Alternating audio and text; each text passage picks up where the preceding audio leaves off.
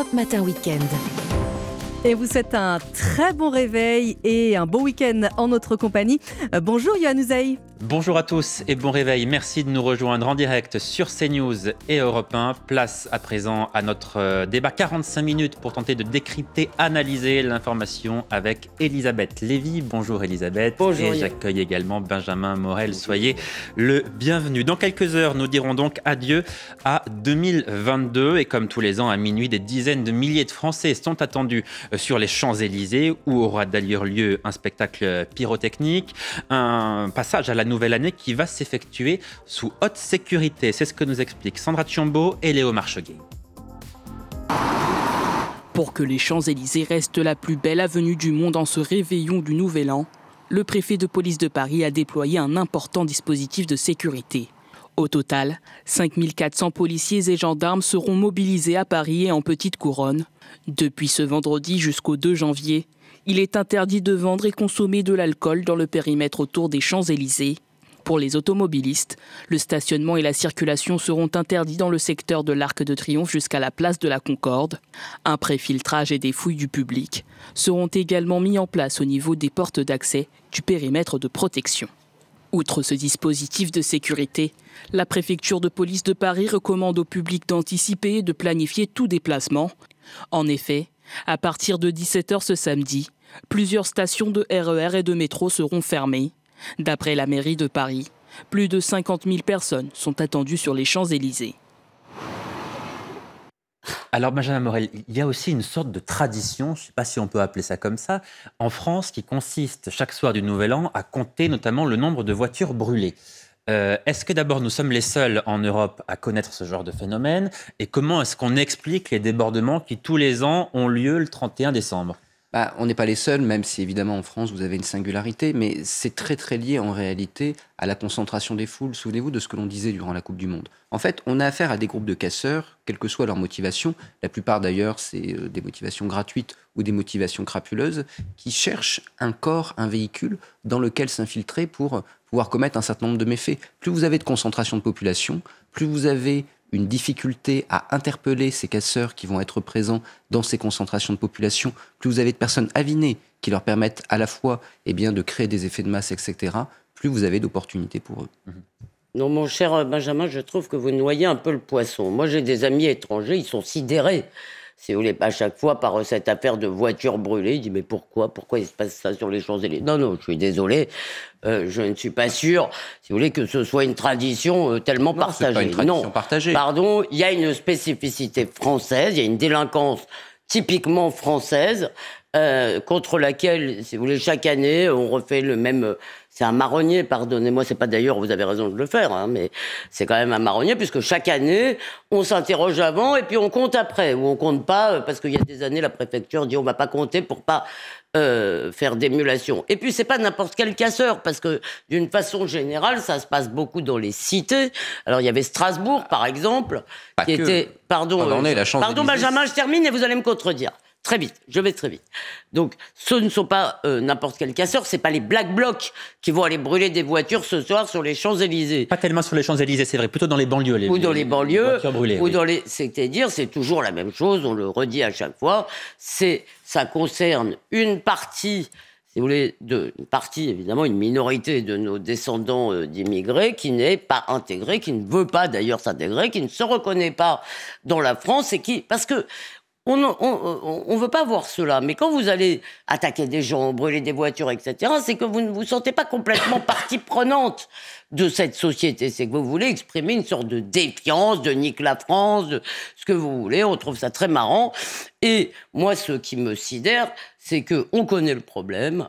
Euh, tous, les, tous les ans, c'est pareil, et tous les ans, on n'arrive pas à le régler. Alors, il y a quelque chose qui ne va pas dans cette histoire, parce que on devrait quand même pouvoir arrêter. C'est souvent, ce sont souvent des c'est un peu le syndrome Stade de France, en fait, ce qui s'est passé pour la finale de la Ligue des un Champions. petit ce que vous peu, décrivez. alors évidemment avec des spécificités, parce que au Stade de France, il y avait aussi des demandeurs d'asile, des migrants comme on dit, des demandeurs d'asile qui étaient à côté, donc des gens qui étaient vraiment, qui venaient d'arriver sur le, ou qui étaient de là depuis pas longtemps. Là, on a aussi des gens parfaitement installés qui veulent juste exprimer. Vous vous rappelez le film de, de qui était ce film La haine de Mathieu Kassovitz, voilà. Euh, je crois que c'était lui le réel. Hein. Mm. Et bah, qui veulent exprimer leur haine, mm. voilà. Alors Benjamin Morel vous répond. Oui, non.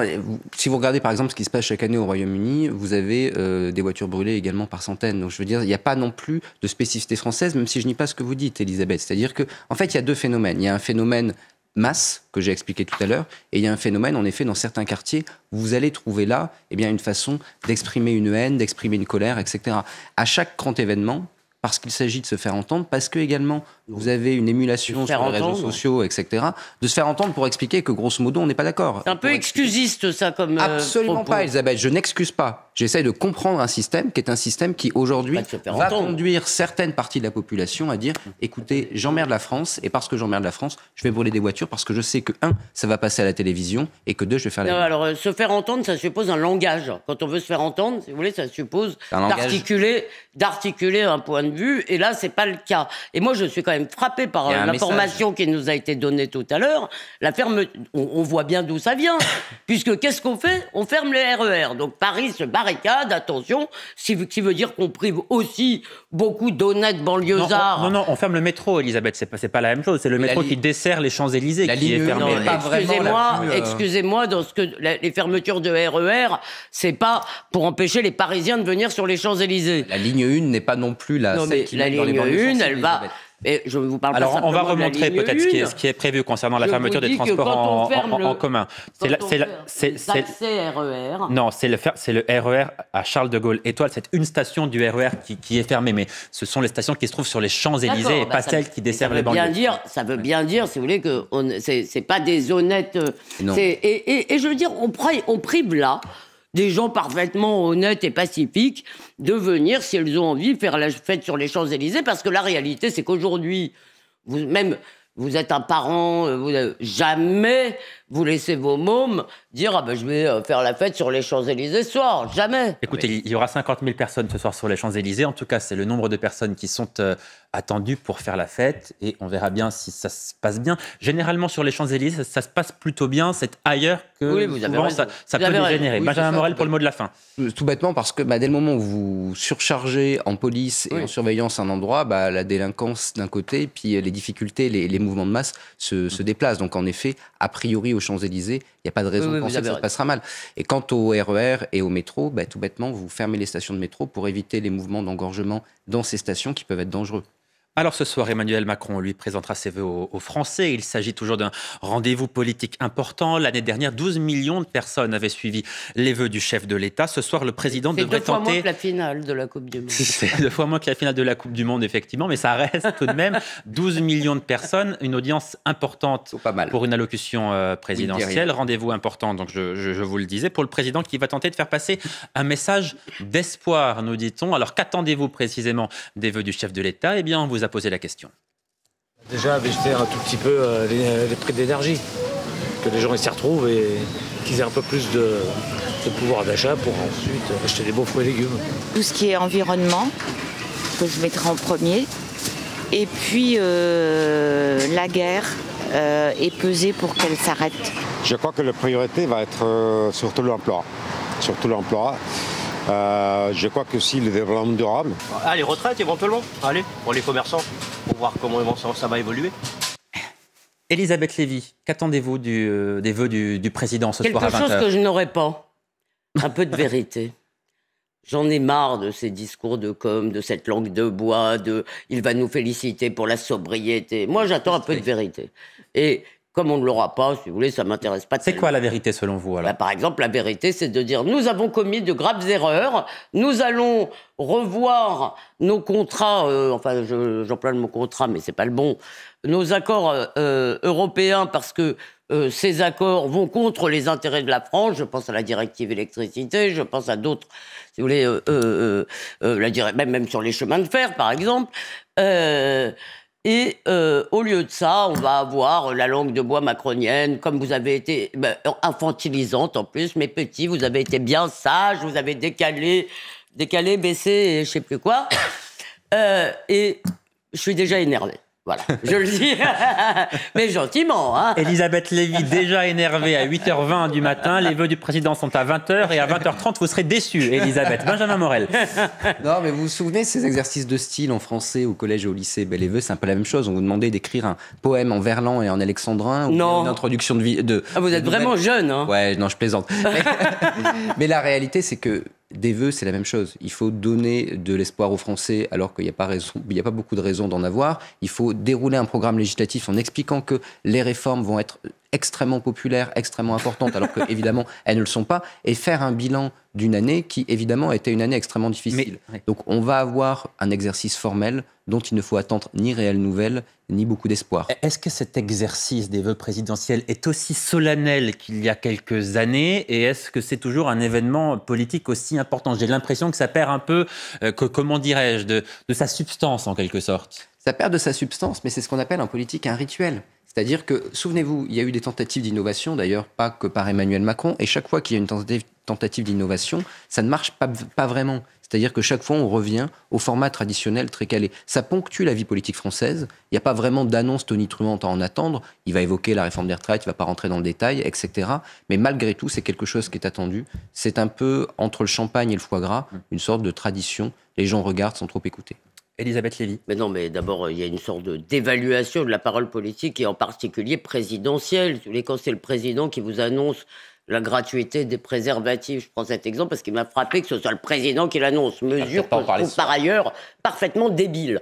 Parce que je pense que les jeunes doivent aussi apprendre une forme d'autonomie et, et, et que euh, la mesure me plaisait pas. Mais en plus que ce soit le président qui l'annonce, je ne vous parle pas de la fête de la musique, je ne vous parle pas de toutes ces images. Il y a non seulement une dévaluation de la parole présidentielle, parce que un président qui vous dit blanc le matin et noir le soir, les gens finissent par euh, se dire oh, bon bah c'est du, il fait du bruit quoi. Euh, on, on ne le croit pas tout simplement. Et il y a une dévaluation de la fonction. Donc effectivement, si vous voulez, je ne crois pas que les gens, et je pense que quand c'était euh, le président Pompidou, même Giscard, même Mitterrand d'ailleurs, où il y avait quand même encore, je me dépêche, une solennité de la fonction, je pense qu'on attendait ça avec un peu plus de... euh, Là, on regardera ça euh, d'un œil distrait euh, en faisant, je ne sais pas, en préparant son repas. Et vous suivrez les vœux du président de la République en direct à 20h sur CNews, édition spéciale présentée par Elliot Deval, avec évidemment à suivre toutes les réactions politique à l'issue de cette allocution euh, présidentielle. On évoque à présent la colère des médecins, que ce soit à l'hôpital ou des médecins libéraux, colère également des biologistes. Ils n'ont toujours pas trouvé d'accord avec la sécurité sociale concernant les économies à réaliser, c'est-à-dire concernant la, baisse en partie de leur euh, rémunération. Bonjour Lionel Baran, vous êtes président des biologistes euh, médicaux, le syndicat national des jeunes biologistes euh, médicaux. Expliquez-nous quelles sont vos, vos revendications et ce qui coince dans les négociations avec la sécurité sociale alors tous les laboratoires ont exactement le même constat, du plus petit au plus gros. On ment aux Français sur la pérennité de notre système de santé de proximité. Il est en état de mort programmée. Les Français le comprennent d'ailleurs. Quand on voit la convergence historique des mouvements des professionnels de santé, on voit de nombreux médecins et biologistes qui sont en grève pour la première fois de leur carrière professionnelle. Et actuellement, on fait face à un double discours et à notre sens à une déconnexion totale entre d'un côté les vœux du président, les mesures prises par son gouvernement et la réalité du terrain. Je vais vous prendre un exemple. On a la reprise épidémique du Covid en Chine. Emmanuel Macron a demandé à ses ministres de prendre des mesures adaptées de protection aux Français. Or, depuis des mois, on alerte le gouvernement sur les conséquences des baisses démesurées de remboursement des prix des actes de biologie courante et nous ne sommes pas entendus. À partir de février, si ces politiques sont appliquées, comme elles sont décidées actuellement, ce sera à très court terme, ça on le dit, 400 laboratoires et 10 000 emplois en moins. Ça veut dire des déserts de laboratoires, après les déserts médicaux qu'on connaît, la fin de la biologie médicale de proximité et une dégradation du système de santé avec une surcharge des hôpitaux qui sont déjà, comme vous le savez, en souffrance. Donc nous le disons clairement au président. Nous ne pourrons pas répondre aux prochaines vagues épidémiques dans ces conditions, ni au renforcement des politiques de prévention dans notre pays. C'est l'ensemble du système de santé qui ne tiendra pas. Il a fallu, je le rappelle, 45 ans aux biologistes pour constituer le maillage de territoire de laboratoires de proximité. Et en trois mois, le gouvernement est en train de les sacrifier. Lionel Baran, pas nous qui avons. Lionel Baran, j'entends bien ce que, ce que vous me dites. Maintenant, je, je, vais vous dire ce que vous répond le gouvernement. Le gouvernement répond en fait que vous protestez contre une baisse de votre rémunération et que vous pourriez faire un effort parce que vous avez aussi gagné beaucoup d'argent dans les laboratoires en réalisant beaucoup, beaucoup de tests PCR notamment. Alors, nous avons répondu au pied levé la politique du gouvernement pendant l'épidémie. C'est pas nous qui avons fixé les tarifs. C'est pas non plus nous qui avons accepté cette, qui avons euh, voulu cette politique de l'open bar. On n'a fait que suivre les ordres du militaire et croyez-moi, c'était pas facile pour notre personnel. On leur a même dit attention, on peut dépister mieux, mais dépister moins. Et oui, on a fait des bénéfices Covid, 850 millions. Mais on nous demande aujourd'hui de rembourser 1,3 milliard au titre de ces bénéfices, c'est-à-dire plus que tous les bénéfices du Covid. Pour comprendre, c'est très simple. C'est comme si un patron demandait à ses employés de faire des heures sup, puis décidait de ne pas les payer à la fin de l'année et en double peine de baisser leur salaire. Donc oui, nous, en responsabilité, on comprend qu'il y a un effort à réaliser et on est prêt à le faire. On a proposé à la CNAM un effort de 685 millions d'économies, soit 80% de tous les bénéfices Covid réalisés pendant cette période. Pour ça, on veut une visibilité jusqu'en 2026 de nos tarifs. Ça nous est refusé. Encore une fois, nous, on ne demande pas une hausse des tarifs. On demande simplement des économies qui soient raisonnables au regard des conséquences pour nos patients en termes d'accès en soins. Et, notre conclusion, c'est que protéger la santé des Français au quotidien, investir, développer une médecine de, de pointe et souveraine, ce n'est pas l'objectif du gouvernement et actuellement le dialogue est bloqué. Lionel Baran, précisément, vous le dites, le, dialogue est bloqué, vous n'avez pas trouvé d'accord avec l'assurance maladie et vous appelez à un janvier noir. Concrètement, qu'est-ce que ça signifie? Ça signifie que vous appelez à une nouvelle grève au mois de janvier de manière à ce que euh, les laboratoires soient en partie euh, fermés, c'est bien cela? Oui, on est, on, est, on est dans une impasse avec l'assurance maladie. Donc, nous annonçons dès ce lundi un janvier noir un janvier noir pour éviter des années noires. Et il y aura des actions progressives pour illustrer ce que sera une biologie de proximité, une biologie low cost au rabais, à commencer par une coupure nationale du CIDEP, c'est-à-dire que les patients continueront à se faire tester dans nos laboratoires et recevront les résultats de nos PCR, mais le gouvernement ne recevra pas les remontées de données pour suivre l'évolution de l'épidémie. Ça montre quand même les efforts que nous, on a fait pendant toute cette crise, ce qu'on a pu permettre et notre utilité. Si ça suffit pas, nous envisageons une nouvelle grève nationale sur plusieurs jours et l'arrêt total des actes Covid pour une durée indéterminée si nous ne pourrons pas nous, en faire, nous faire entendre, puisque nous ne pourrons plus faire ces actes Covid. Euh, si, on, si, on, nous le reproche de cette manière-là et si on nous casse les tarifs, puisque nous, nous ne serons plus en capacité de le faire. Évidemment, nous, on ne souhaite pas en arriver là, on veut garder l'accès aux soins de nos patients, euh, c'est pour ça qu'on a ce maillage, et donc, c'est au gouvernement de prendre ses responsabilités et mmh. de ne pas prendre la population en otage. Et nous faisons un appel solennel au président de la République pour clarifier sa stratégie pour les années à venir. Voulez-vous mettre fin à la biologie médicale de proximité, monsieur le président, ou appelez-vous de vos voeux à une biologie médicale de pointe, souveraine, pour tous et partout. Merci beaucoup Lionel Baran d'avoir été avec nous. Je rappelle que vous êtes président des biologistes médicaux. Merci donc et je rappelle évidemment qu'aucun accord n'a été trouvé avec l'assurance maladie et que vous envisagez donc cette grève pour le mois de janvier si aucun accord n'est trouvé euh, d'ici là. C'est vrai ben, Benjamin Morel, on se dit ça va mal chez les médecins libéraux, ça va mal à l'hôpital. Les biologistes qui ont déjà fait euh, deux grèves, euh, on sait les répercussions que ça peut avoir sur le système de santé. Les Français ne peuvent pas faire leurs analyses, on ne peut pas se faire tester c'est quand même là pour le système de santé, plus rien ne va en réalité. quand on parle de santé, on se dit plus rien ne fonctionne. Non, plus rien ne fonctionne et c'est assez dramatique alors que malgré tout, on a le recul de la crise Covid. C'est-à-dire qu'on était passé dans un modèle. En réalité, il y a deux éléments. Il y a un élément, je dirais, qui était un élément structurel. Pendant des années, on a considéré que eh bien, le système de santé devait être revu et qu'il fallait jouer les cost killers, etc., pour des raisons purement budgétaires. On a vu qu'on rapportait pas d'argent, qu'au contraire, ça coûtait plus cher. Et de l'autre côté, eh bien, on a eu un paradigme pré-Covid qui a montré qu'il était fondamentalement défaillant, que ce soit en termes de gestion de l'hôpital, en termes de médecine de ville, etc. Le problème, c'est qu'on n'a pas changé ce paradigme. Aujourd'hui, on en est encore à évaluer des choses que l'on sait déjà, alors que euh, profondément, eh bien, il serait temps d'agir. Souvenez-vous, la première action de François Braun, lorsqu'il arrive au ministère, c'est de demander une mission flash sur les urgences, alors qu'on connaissait l'état de nos urgences et qu'on savait qu'il fallait agir très très vite et qu'on était à ce moment-là en pleine crise justement des urgences. Donc on voit qu'actuellement aucune décision n'est prise, pas au niveau du ministère de la Santé. Ça ne joue pas là en réalité. Ça joue à Bercy et à l'Élysée. Aucune euh, décision réelle n'est prise pour revoir les fondamentaux de notre système de santé. Et en attendant, bien, on procrastine. Elisabeth Lévy, on, dit que le mois de janvier sera un mois un peu chaud pour le gouvernement. Il y a la réforme des retraites, on s'attend peut-être à des nouvelles grèves à la SNCF. Là, ce sont les, médecins qui sont mécontents. Médecins, sur, le, système de santé. Exactement, les, médecins libéraux, etc. Euh, effectivement, euh, le gouvernement, là, est confronté quand même à un mur de problèmes, manifestement. Oui, alors bon, il faut faire attention parce que vous savez, on annonce toujours des automnes chauds, des printemps chauds, mm. et ça n'arrive pas toujours parce que peut-être les gens sont aussi fatigués, résignés, épuisés.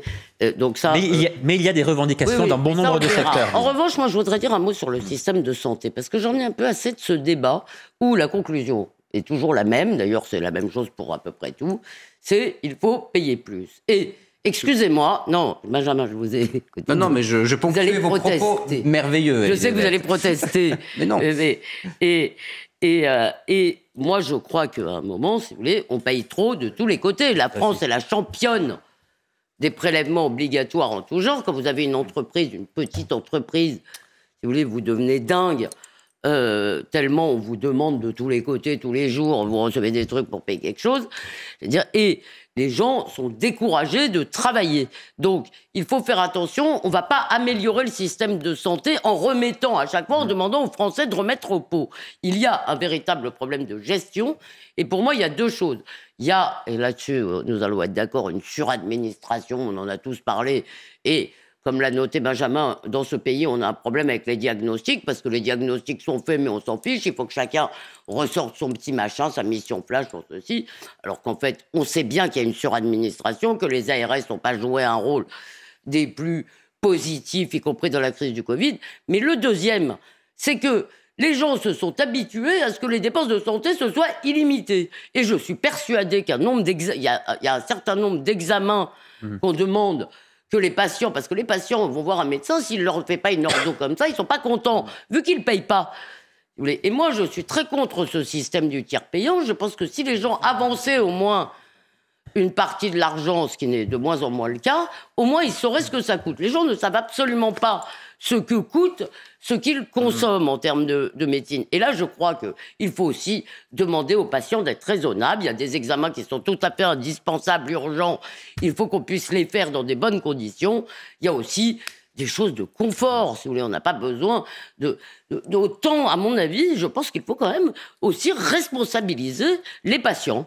Non, là, il n'est pas content. Hein. Non, non, je suis d'accord, 8h32. Oh, je, vous me décevez presque, cher Benjamin. On poursuit ce débat dans, dans, un instant. Il est 8h32 sur euh, CNews et sur Europe 1. On fait tout de suite un point sur l'essentiel de l'actualité.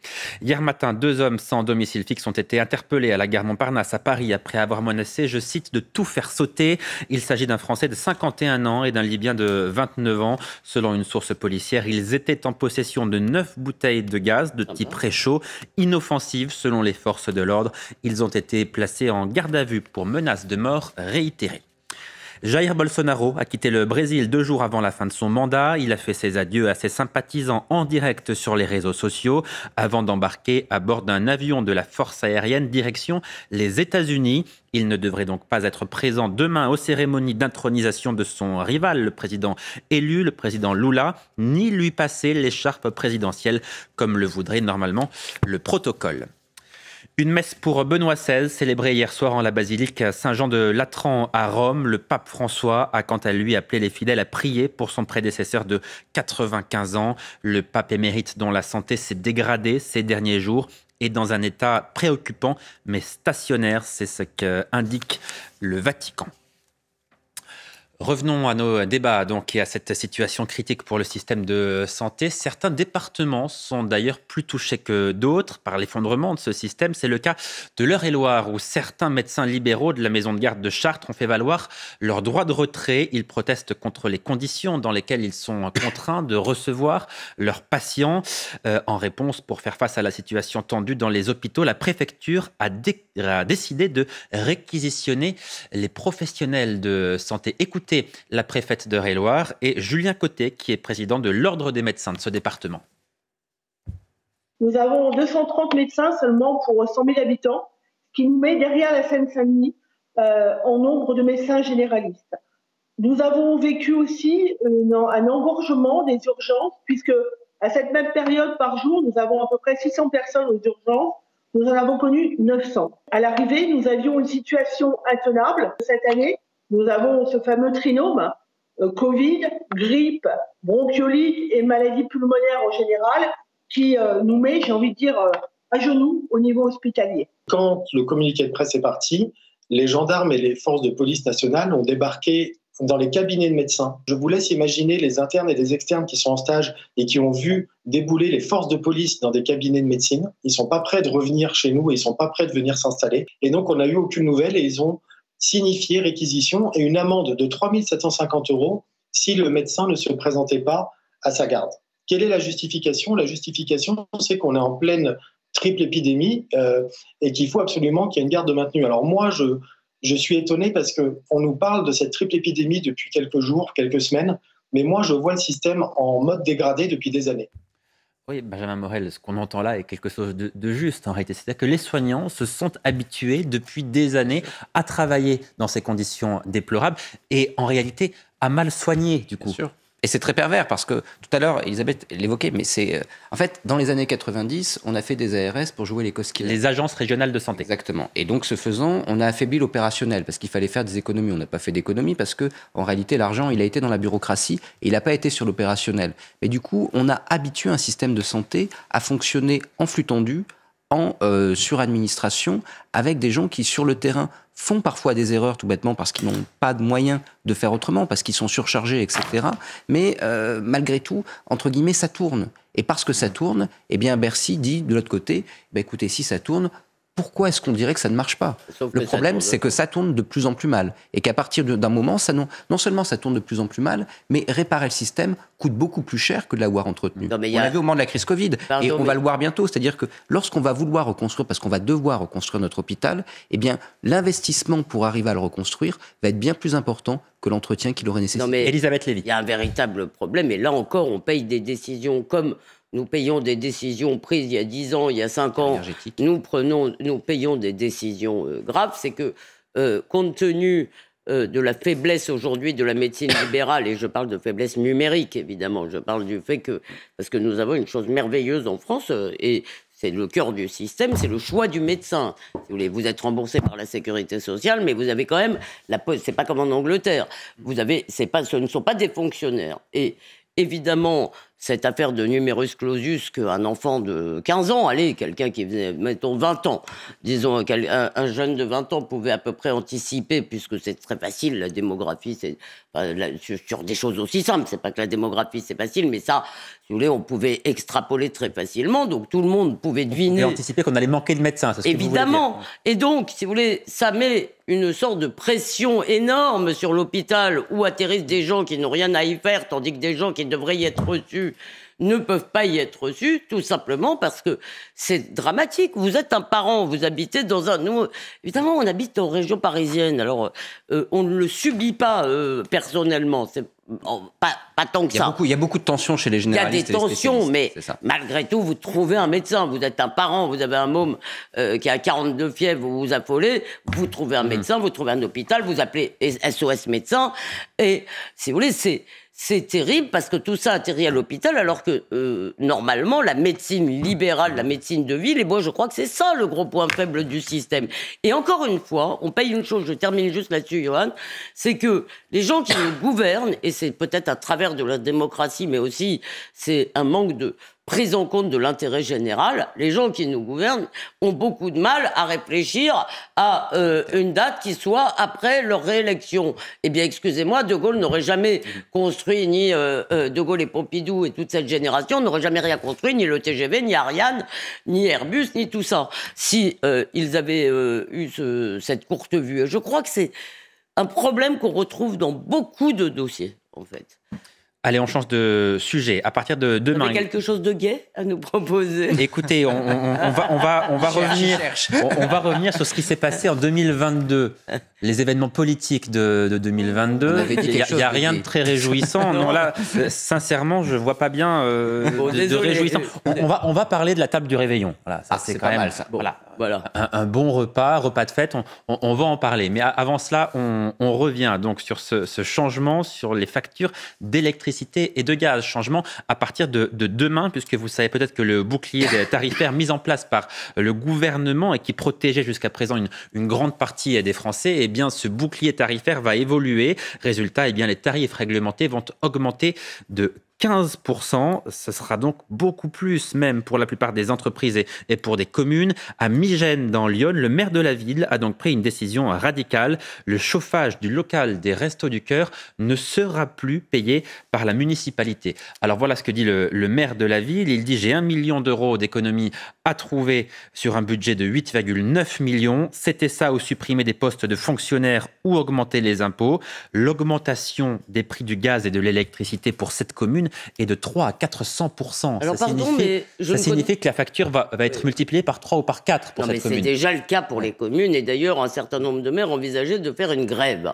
Euh, mais euh, alors je ne connais pas la situation de Migène, si vous voulez, mais je connais la situation globale de la France et des collectivités locales, si vous voulez, il dit c'était ça ou supprimer des postes de fonctionnaires. Eh bien, supprime des postes de fonctionnaires. Ah, on peut pas. Ben, excusez-moi, mais là, on est. Non, mais pardon, euh, je trouve on sait parfaitement que la décentralisation a créé plus le clientélisme en réalité, a créé des postes et des postes et des postes de fonctionnaires territoriaux qui honnêtement ne sont pas tous euh, indispensables. Eh bien oui, il pourrait le faire. En revanche, il y a une véritable situation très compliquée des communes et là, je voudrais redire ma colère, pardon.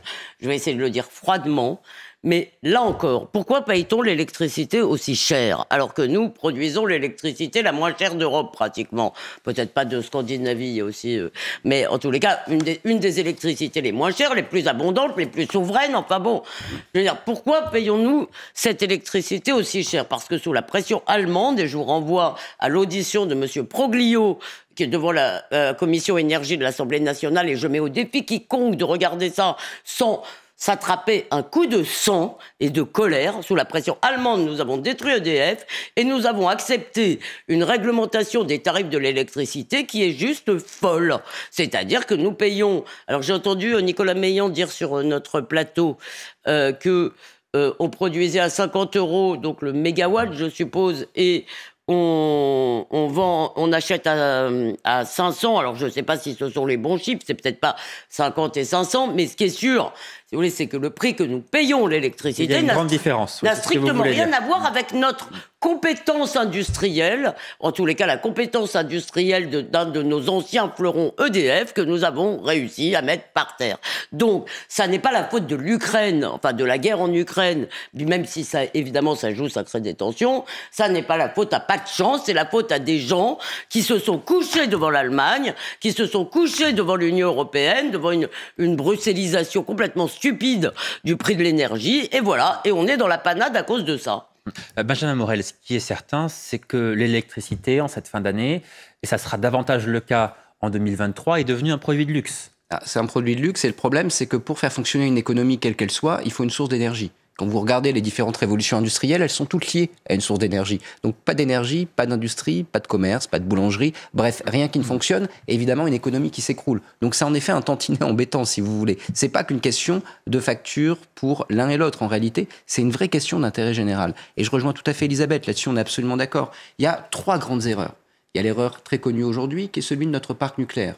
Là, vous avez des petits calculs politiciens parce que Hollande voulait avoir des verts dans son gouvernement alors qu'il n'en avait même pas vraiment besoin. De l'autre côté, il y avait, oui, j'y viens. Euh, ne vous inquiétez pas, je vais pas oublier les Allemands, Elisabeth. Euh, de l'autre côté, bah, Emmanuel Macron, lui, voulait Nicolas Hulot et donc également, il fallait faire quelques concessions. Et en effet, il y a eu tout le poids de l'Allemagne le poids de l'Allemagne qui savait qu'elle ne pouvait pas être compétitive en matière nucléaire et qui donc a tué les filières nucléaires, considérant que pour elle, eh bien, c'était un, avantage compétitif et on s'est couché. Et ensuite, il y a plusieurs autres erreurs européennes.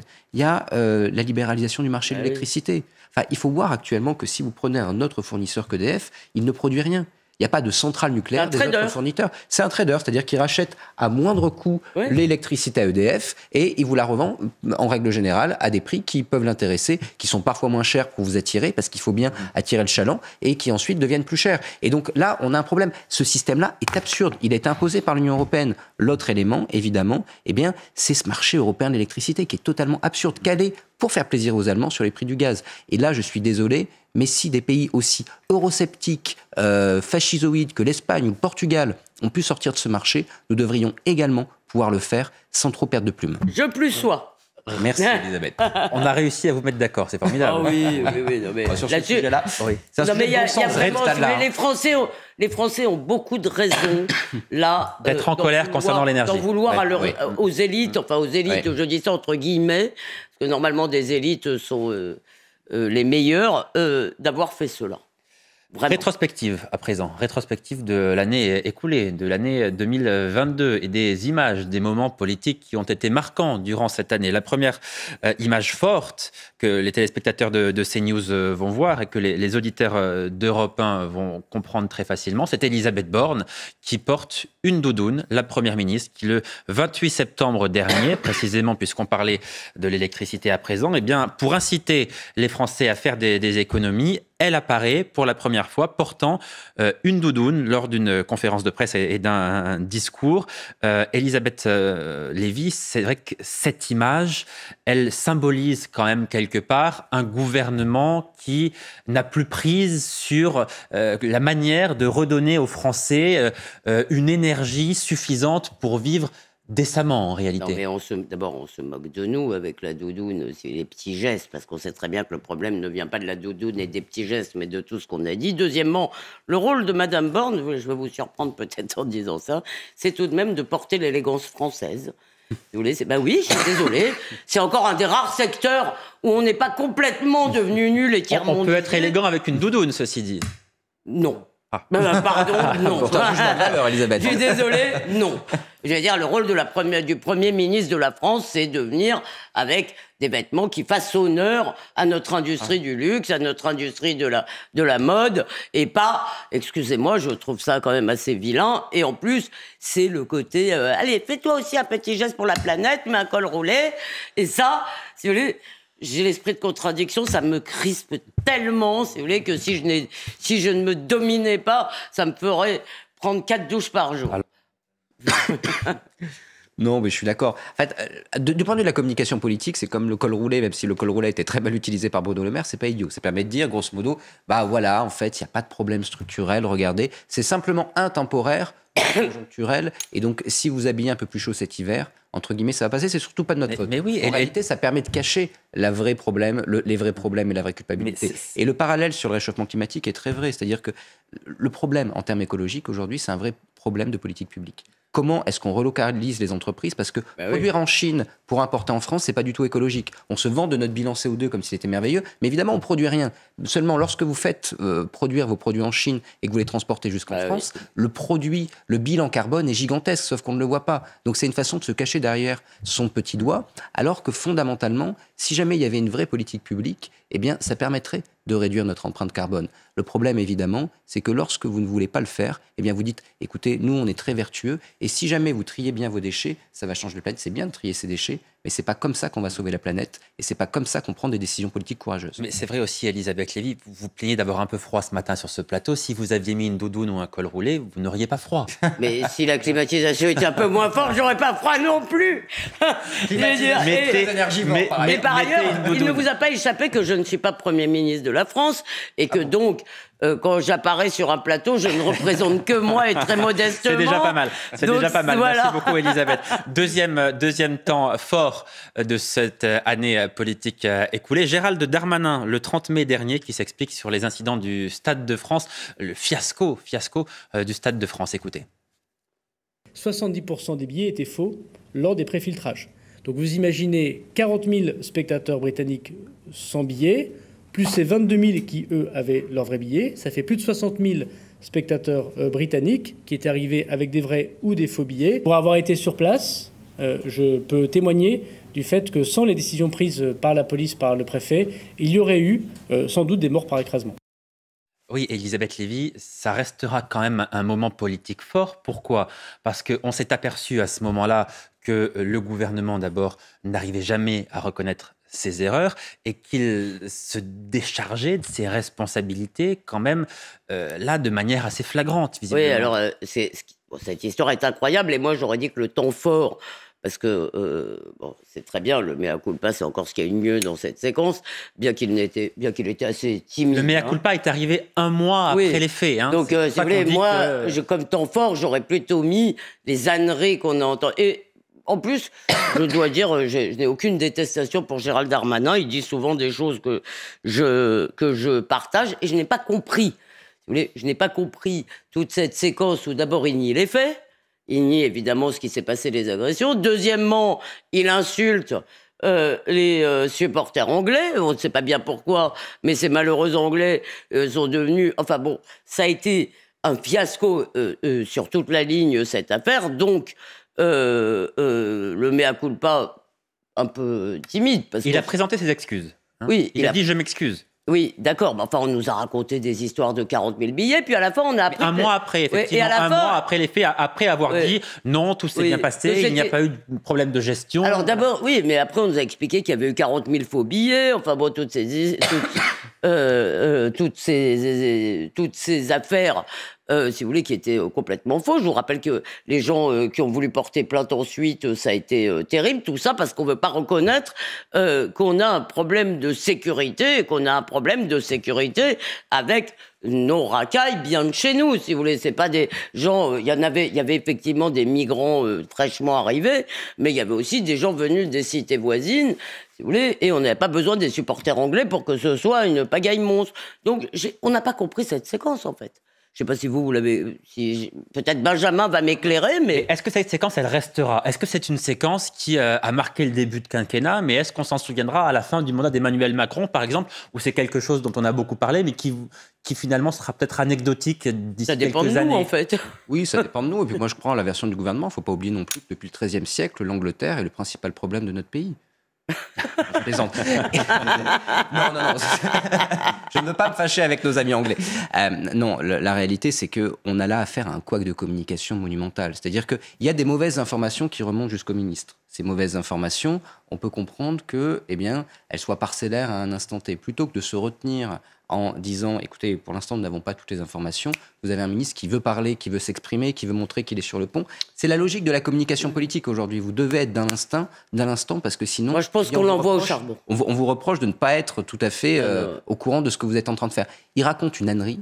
Et cette ânerie, il y tient, il s'y accroche pendant un mois. Et là, vous avez tout un phénomène ensuite qui n'est plus de la, qui devient de la malhonnêteté du point de vue de la communication politique. C'est-à-dire que vous allez tirer les faits dans un sens qui n'est pas celui auquel vous savez très très bien qu'il se réfère et qu'il vous renvoie, et vous parvenez à faire d'une affaire quelque chose qui, à l'origine, si ça avait été bien géré, n'aurait pas été. Si Gérald Darmanin est arrivé en disant oui, il y a un problème de délinquance. Oui, aujourd'hui, au Stade de France, regardez même, moi je suis ministre de l'Intérieur, c'est mon logiciel, il faut renforcer la sécurité en France, ce qui vient de se passer n'est pas tolérable.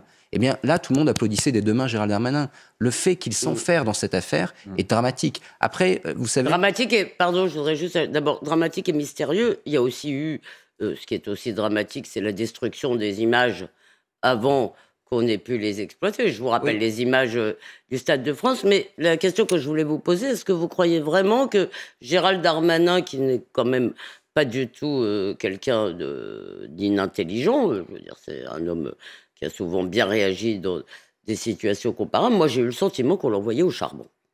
Bah, euh, J'ai le sentiment qu'il n'était pas absolument, après tout, euh, Gérald Darmanin, il a un patron qui s'appelle Emmanuel Macron. je doute- Macron. je doute, j'ai le sentiment qu'il n'était pas complètement libre. Mais Johan, qui est beaucoup plus versé que moi, euh, euh, semble me contredire. Non, non, non, tout à fait. Absolument pas. Mais c'est vrai que le fait que le ministre de l'Intérieur persiste en réalité à nier une, une réalité et une évidence pendant un mois, ça interroge parce que cette, cette évidence, elle a quand même sauté aux yeux de beaucoup de monde. Peut-être pas dans les premières heures, mais dans les premiers jours de, cette avez- affaire. Et lui a, a persisté à, à mentir en Mais réalité. Dans les premières heures, il y a eu des témoignages sur les réseaux sociaux tout de suite. En termes de communication politique, quand vous faites une connerie, vous avez deux options. Soit vous admettez la connerie et vous espérez qu'on vous la pardonne, soit vous décidez de la nier en espérant qu'on l'oublie. Et le pari de Gérald Darmanin, c'était de dire, écoutez, je vais la nier jusqu'à ce qu'on l'oublie. C'était un pari complètement idiot, stupide, et en effet, il va le traîner comme un boulet. Même si, encore une fois, il ne faut pas non plus, vous parliez tout à l'heure, est-ce qu'il en restera quelque chose dans cinq ans? La plupart du temps, un événement chasse l'autre, et l'opinion a parfois la mémoire courte. On aura tellement de choses à leur reprocher dans 5 ans que ceux-là, on l'aura oublié. Merci à tous les deux. Dans un instant, la suite de vos programmes respectifs sur euh, Europe 1 et sur euh, CNews. Vous restez avec nous précisément puisque on se retrouve donc dans quelques instants. À tout de suite.